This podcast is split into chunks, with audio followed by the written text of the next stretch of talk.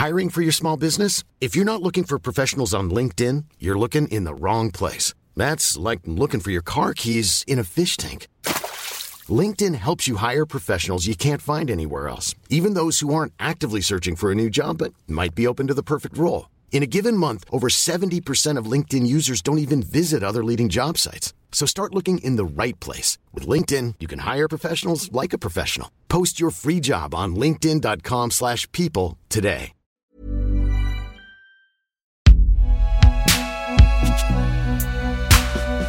Concocté par Binge Audio. Il est 16h, la voiture pilote s'efface, le tour de reconnaissance est terminé, la course commence, les deux Gulfs en tête.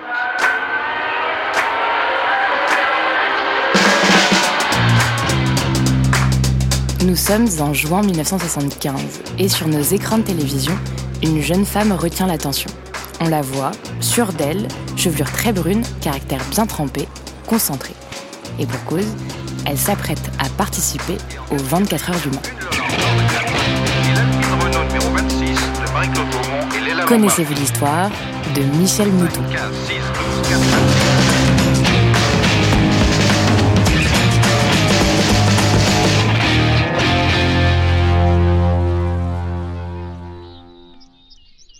Michel naît à Grasse, dans le sud de la France, au nord de Cannes, dans une famille d'horticulteurs.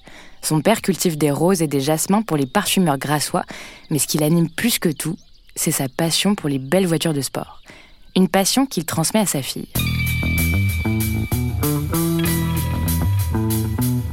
Michel, très jeune, est casse-cou. Elle ne s'emmerde pas. Et dans son entourage, on est au courant. Elle n'hésite pas à imposer ses propres choix et c'est déjà ce qu'elle compte faire de sa vie, devenir éducatrice pour enfants en difficulté. À l'âge de 14 ans, elle commence à conduire la voiture de son père. Elle adore la sensation et n'a qu'une hâte, avoir 18 ans non pas pour avoir le bac, mais pour obtenir son permis qui lui assurera indépendance et liberté. Elle prend 4 leçons seulement, puis passe l'examen. Son examinateur lui dit Soyez surtout attentive au changement de vitesse. Il n'est pas déçu. Au bout de 5 minutes, Michel a son permis. Michel n'avait pas du tout prévu de se lancer dans une carrière de pilote, mais le hasard des rencontres l'a amené sur une autre voie que ce qu'elle avait envisagé. À l'âge de 22 ans, en 1973, elle assiste à un concert de rock et croise un ami qui lui propose d'être sa copilote pour le Tour de Corse, l'un des rallyes les plus durs du monde.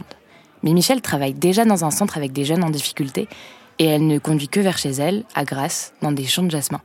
À la fois, Michel est téméraire.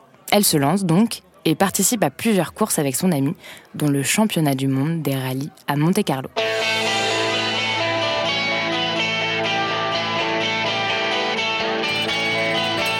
Son père l'encourage. En 1974, le jour de ses 23 ans, il lui offre une voiture, une Alpine Renault A110, bien connue pour avoir écumé pas mal de rallyes nationaux.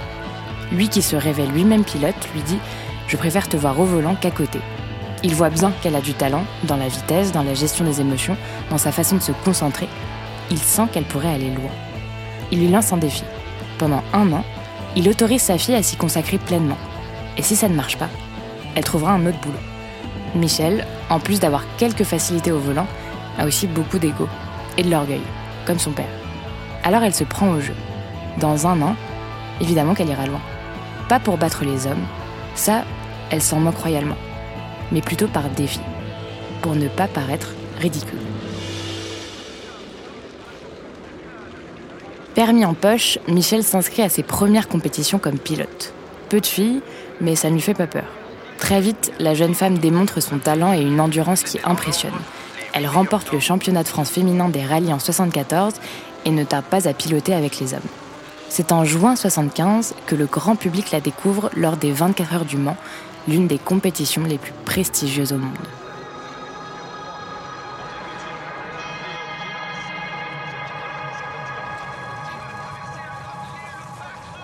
Au volant d'une Lamoinet LM75 apparaît à l'écran un trio féminin encore inconnu au bataillon. Michel Mouton, une novice, Christine Dacremont et Marianne Hoffner, future compagne de Jean-Louis Trintignant, rencontrés alors qu'ils participaient aux 24 heures. Une heure et demie après le départ, les ennuis commencent. Il pleut, le contour lâche, ce qui oblige Michel et ses copilotes à conduire à l'oreille. Les pannes de démarreur s'enchaînent, Elle devrait s'arrêter, mais Michel, sans doute un peu inconsciente, continue dépasse même des grosses voitures. Elle n'a pas peur, elle est sûre d'elle, y compris pendant la nuit, alors que c'est une première. Résultat, Michel et ses deux coéquipières remportent la course chez les filles et sont classées 21e après 269 tours, soit plus de 3679 km à 153 km/h de moyenne.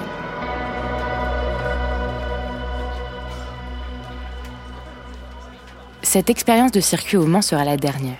Tourner en rond, ça ne l'intéresse pas. Elle préfère improviser en rallye, sur des terrains différents. Terre, neige, asphalte. Elle dit J'ai toujours pensé qu'en circuit, c'est la voiture qui fait la différence, alors qu'en rallye, c'est le pilote. You prefer unseen roads? I prefer rally because it's uh, for me rallying. It's it's exactly to have the car to drive and not to know where you have to go and to try to be the first. And this is very exciting. Michel passe en semi-pro, puis professionnel, et participe au championnat d'Europe où elle remporte notamment le rallye d'Espagne en 77. Elle est repérée par Fiat qui l'a fait participer au championnat du monde. 78, elle remporte le Tour de France automobile. 79, elle remporte le rallye Lyon-Charbonnière. La même année, elle remporte le titre de vice-championne de France. Un an plus tard, elle talonne Anou Nicolas dans la quête du championnat du monde. Et en profite pour gagner, en 1981, le rallye San Remo. Famous cars, famous brands, famous names. Michelle Mouton clinched the first of her four WRC victories at the wheel of the infamous Audi Quattro. Michelle devient la première femme à gagner une manche du championnat du monde des rallyes.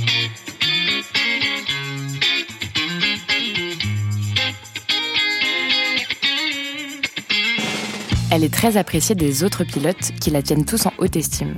Ça n'était pas gagné, évidemment. À ses débuts, on ne la prend pas au sérieux. Car il est sans doute encore plus difficile pour un sportif de se faire éliminer par une femme. Pure question d'orgueil. Mais au fil de ses victoires, on ne la suspecte plus de trafiquer ses moteurs comme on a pu le penser auparavant. Là, tout est tellement contrôlé qu'il est impossible de tricher. Il y a la vérité du chronomètre, et puis c'est tout. En rallye, les pilotes partent à égalité, et ceux qui concourent le savent. Plus personne ne remet en question son talent. En 1981, après San Remo, Michel est approchée par Rodi. Elle intègre l'écurie WRC du constructeur allemand, qui connaît ses années les plus riches grâce à l'Audi Quattro. The four-wheel drive Audi Quattros. Vorsprung durch Technik, as they say in Germany. Les journalistes allemands surnomment Michel le beau volcan noir, pour ses longs cheveux noirs et pour son tempérament vif que certains qualifient de difficile. Mais si elle réussit à se hisser au même rang que les autres, c'est sans doute aussi pour cette raison. Car Michel ne s'encombre pas de formules de politesse. Elle ne sourit pas gratuitement, elle ne donne pas forcément le change. En fait, elle ne fait pas plus d'efforts que les autres. Elle veut juste gagner les courses, comme tout le monde. Dès sa première année chez Audi, la Française remporte entre autres les rallyes du Portugal, de Grèce et du Brésil. La veille du départ du rallye de Côte d'Ivoire, Michel apprend le décès de son père. Elle ratera de très peu le titre pour devenir vice-championne du monde des rallyes.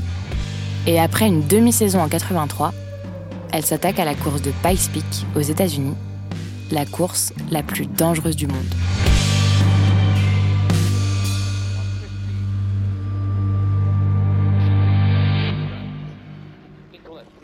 11 minutes 25 secondes 39.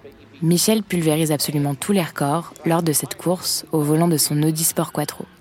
Elle arrive première. Mais en 86, après avoir remporté le titre de championne d'Allemagne, elle met soudainement un terme à sa carrière.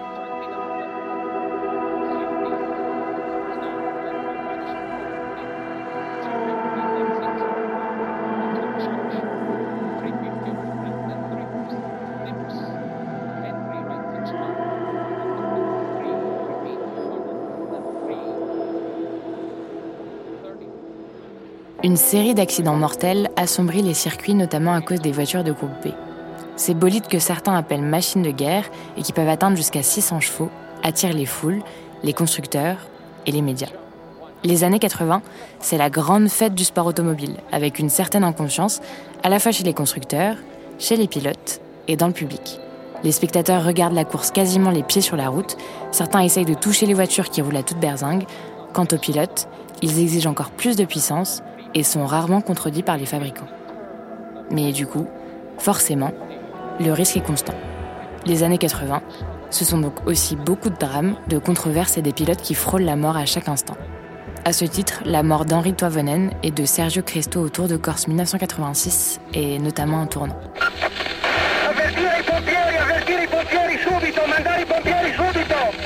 Alors qu'ils sont en tête du rallye, les deux pilotes quittent la piste.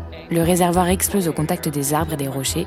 Les secours peinent à arriver car il n'y a personne sur place.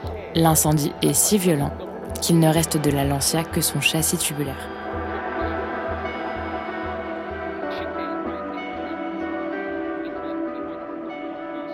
Ce drame survient à peine deux mois après la terrible sortie de route de Joaquim Santos lors du précédent rallye du Portugal et un an après l'accident fatal d'Attilio Bettega en 1985 dans cette même épreuve.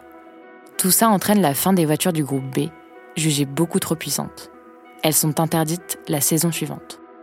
Pour Michel, il est impossible de continuer à piloter après avoir goûté à ces voitures. Alors, aussi déterminée qu'elle l'était quand elle a commencé, elle passe à autre chose pour se consacrer à sa vie familiale.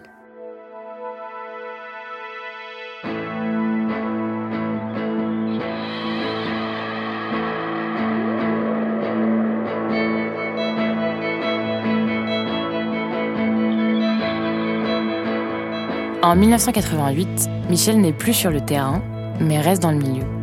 Elle crée, afin de clôturer la saison automobile, The Michelin Race of Champions aux îles Canaries le vainqueur reçoit le trophée Henri Toivonen en hommage. En 2010, elle est nommée directrice du championnat du monde des rallyes en tant que manager général pour coordonner la sécurité, les règlements et le calendrier. Puis en 2011, elle est nommée présidente de la commission des femmes afin de promouvoir le rôle des femmes dans le sport automobile.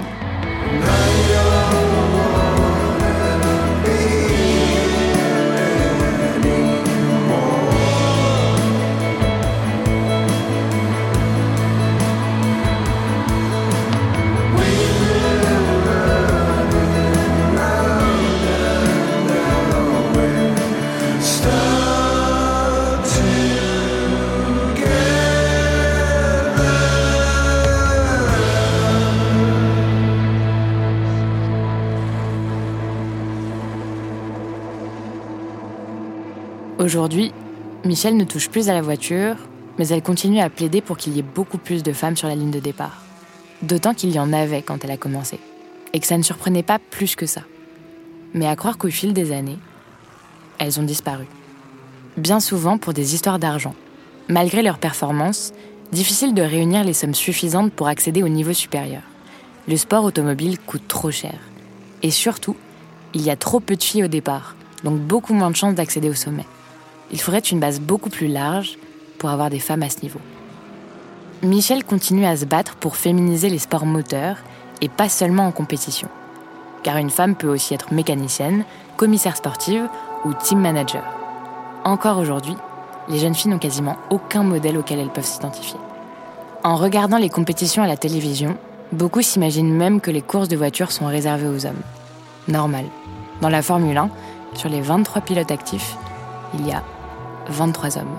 Alors depuis plus de 10 ans, Michelle travaille à ce que les filles aient aussi leur chance dans ce milieu. Et ça commence à payer.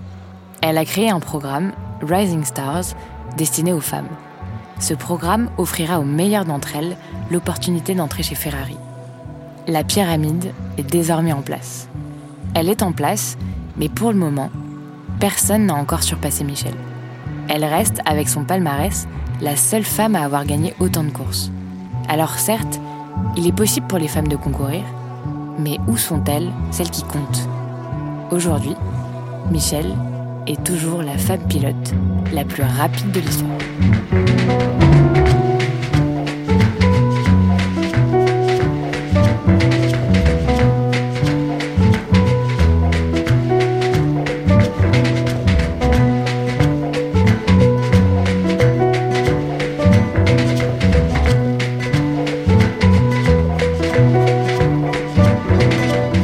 de cette histoire, Michel Mouton. Autrice et narratrice, Juliette Libartowski. Réalisateur, Mathieu Thévenon. Générique, François Clot et Thomas Rosès. Connaissez-vous l'histoire Car l'histoire, c'est nous.